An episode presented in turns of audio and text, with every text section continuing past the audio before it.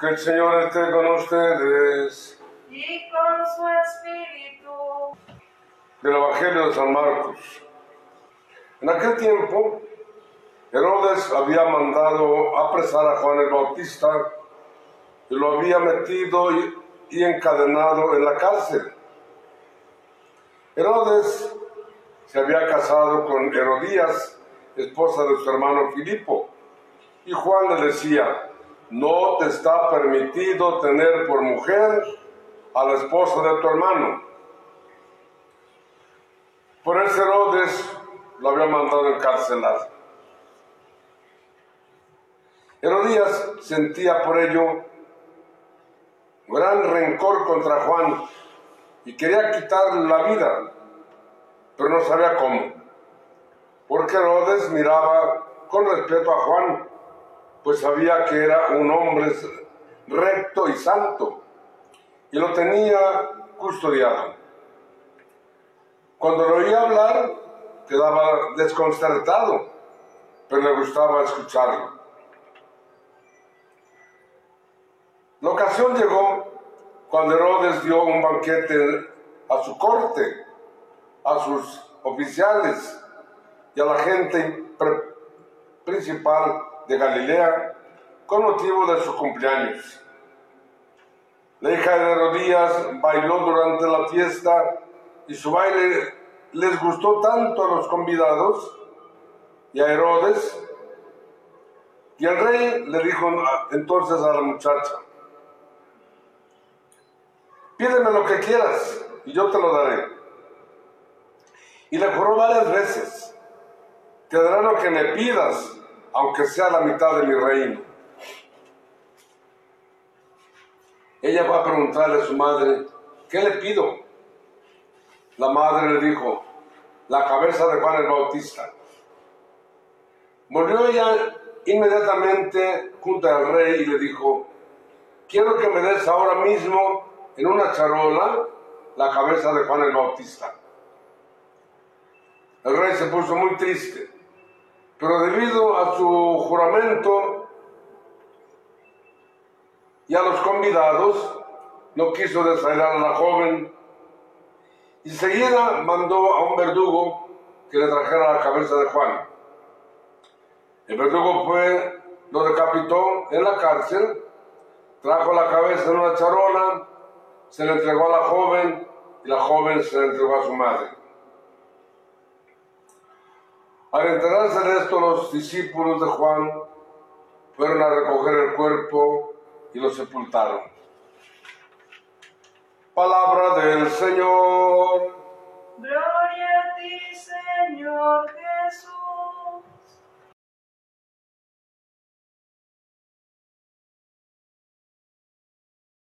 La historia se repite.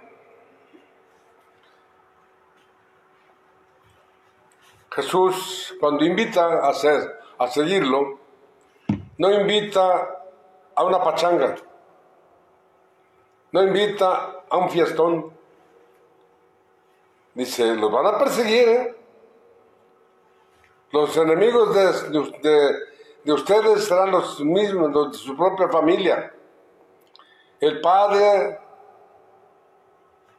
odiará a su hijo, el hijo al padre, la suegra a la nuera, la nuera a la suegra, el hermano a la hermana.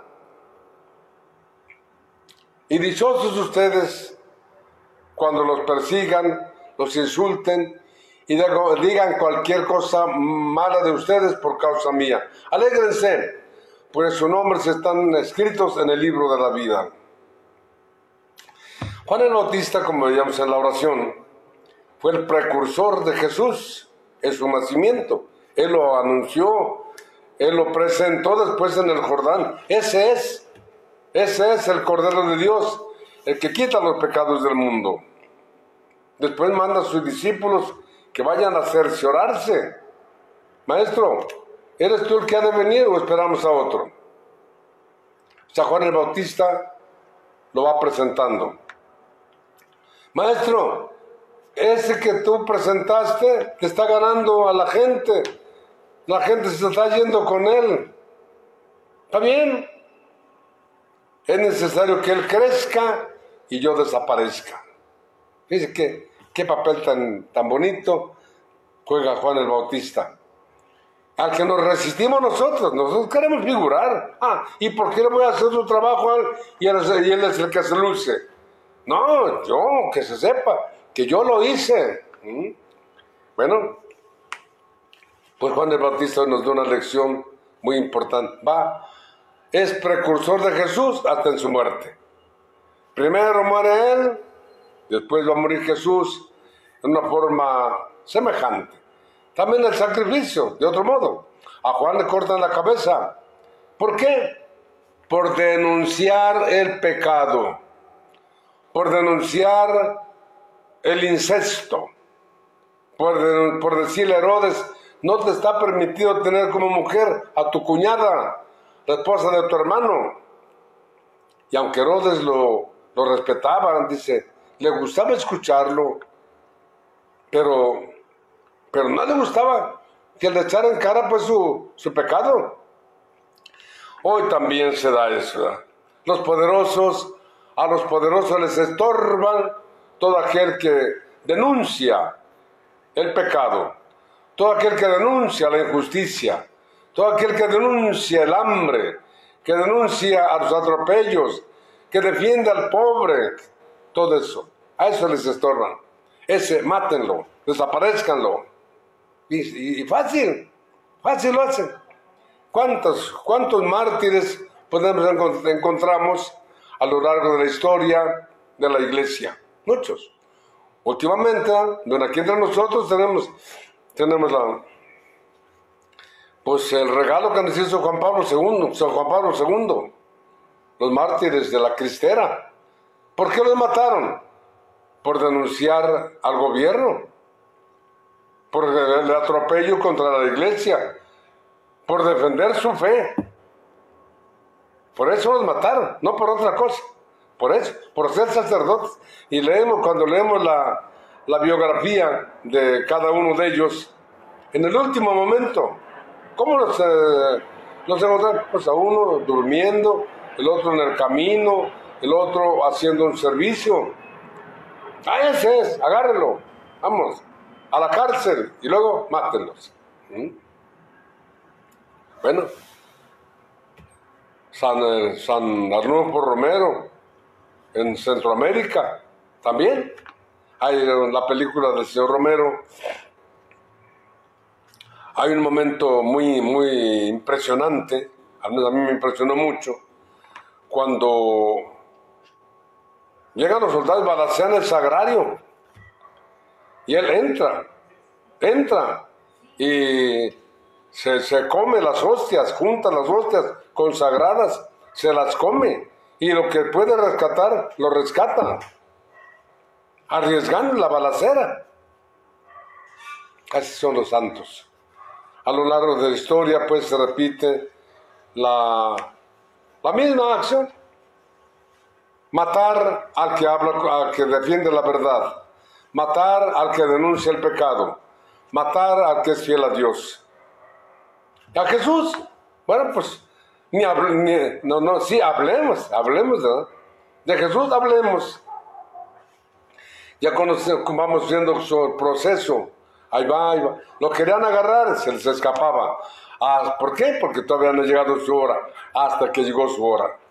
Padre, si es posible, que yo no sufra esto, pero no se haga mi voluntad, sino la tuya. Padre, perdónalos porque no saben lo que hacen. Padre, todo está cumplido, en tus manos se encomienda mi espíritu. Es el modelo del mártir. Es, el, es nuestro modelo. Ojalá que nosotros ¿verdad? también este, vayamos eh, trabajando nuestra conversión al grado de llegar a decir, Señor, ¿quieres mi vida? Aquí está. Aquí está mi vida. Por defender la verdad. Por defender el nombre de Dios, por defender nuestra fe. No faltará, no faltará, no se- siempre seguirá habiendo mártires, porque siempre el demonio hace su tarea. El demonio también ataca, el demonio también aconseja, el demonio también sensibiliza a los suyos. Quítatelo, mátalo. Está hablando de más. Como recuerdo, no, no, no, mejor no. Eh, allá hace muchos años, muchos años.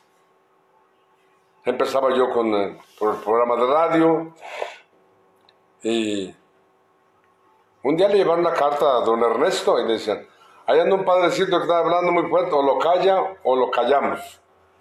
No, pues me cayó. Me retiraron del programa, llegué al programa, a la cabina, y dice, no puede entrar. Ah, pues aquí está esta carta donde dice que no puede entrar. Después, después en- regresé. Bueno, siempre había, pues, el que habla con el que defiende la verdad, el que habla de Dios, siempre tendrá enemigos. El que habla de Dios y es coherente con lo que dice. El que no solo denuncia, sino que trata de vivir o vive lo que, lo que predica. Por eso hablar, hablar y hablar para, para ustedes tiene un compromiso muy serio con el predicador. El que anuncia y denuncia sabe que está expuesto a que en cual- cualquier momento lo se dice ahora lo balconeen o lo también o lo, lo maten. Por eso no tengan miedo, no tengamos miedo. No somos, no somos los primeros que, que sufriremos por Cristo, si es que Dios nos llama por ese camino. También el martirio es, un, es un- una vocación. Dios llama a los que saben que van a resistir del martirio. Dios les da su fuerza, sí. Dios les da, pero no todos tienen la, pues como digamos, la capacidad de dar la vida al derramamiento de sangre. Bueno, pero sí todos podemos hacerlo en el cumplimiento de nuestra tarea evangelizadora. No te muerdas la lengua por denunciar el mal. No te muerdas la lengua por denunciar la injusticia. No te muerdas la lengua por defender al pobre. No te, no te muerdas la lengua por defender la vida. No te muerdas la lengua. Anuncia, denuncia. Pero pídele mucho a Dios que te dé la fortaleza para, para que tu palabra lleve, lleve la fuerza de Dios, no tu fuerza. Como dice la primera lectura que es hermosísima. Dios escogió lo débil del mundo para confundir a los fuertes, a los poderosos. Dios llamó a los que no son para confundir a los que son. Dice, entre ustedes no hay, no hay sabios, no hay filósofos, no hay, no hay gente poderosa, hay gente sencilla. Fui a la, a la- a la or- la ordenación de un hermano sacerdote, eh, no me acuerdo su nombre, acá por el, el rumbo de, de, de Ocotlán. ¿Cómo me llamó la atención? De veras, este, la comida fue allá en su rancho. Bueno, su rancho es su casita. La única casa en todo el campo, en todo el potrero, la casa de la familia del padre. Unos árboles, unos mezquites. Me llamó la atención. Dije, ¿de dónde llamó Dios? Fui allá por Osolotepec, a la, a la ordenación de otro hermano. Dice, este, de este, de este ambiente, de aquí sacó Dios a este hermano sacerdote. Recuerdo yo de, de dónde me sacó a mí, en medio de una mezquitera. Mi casa estaba en medio de una mezquitera.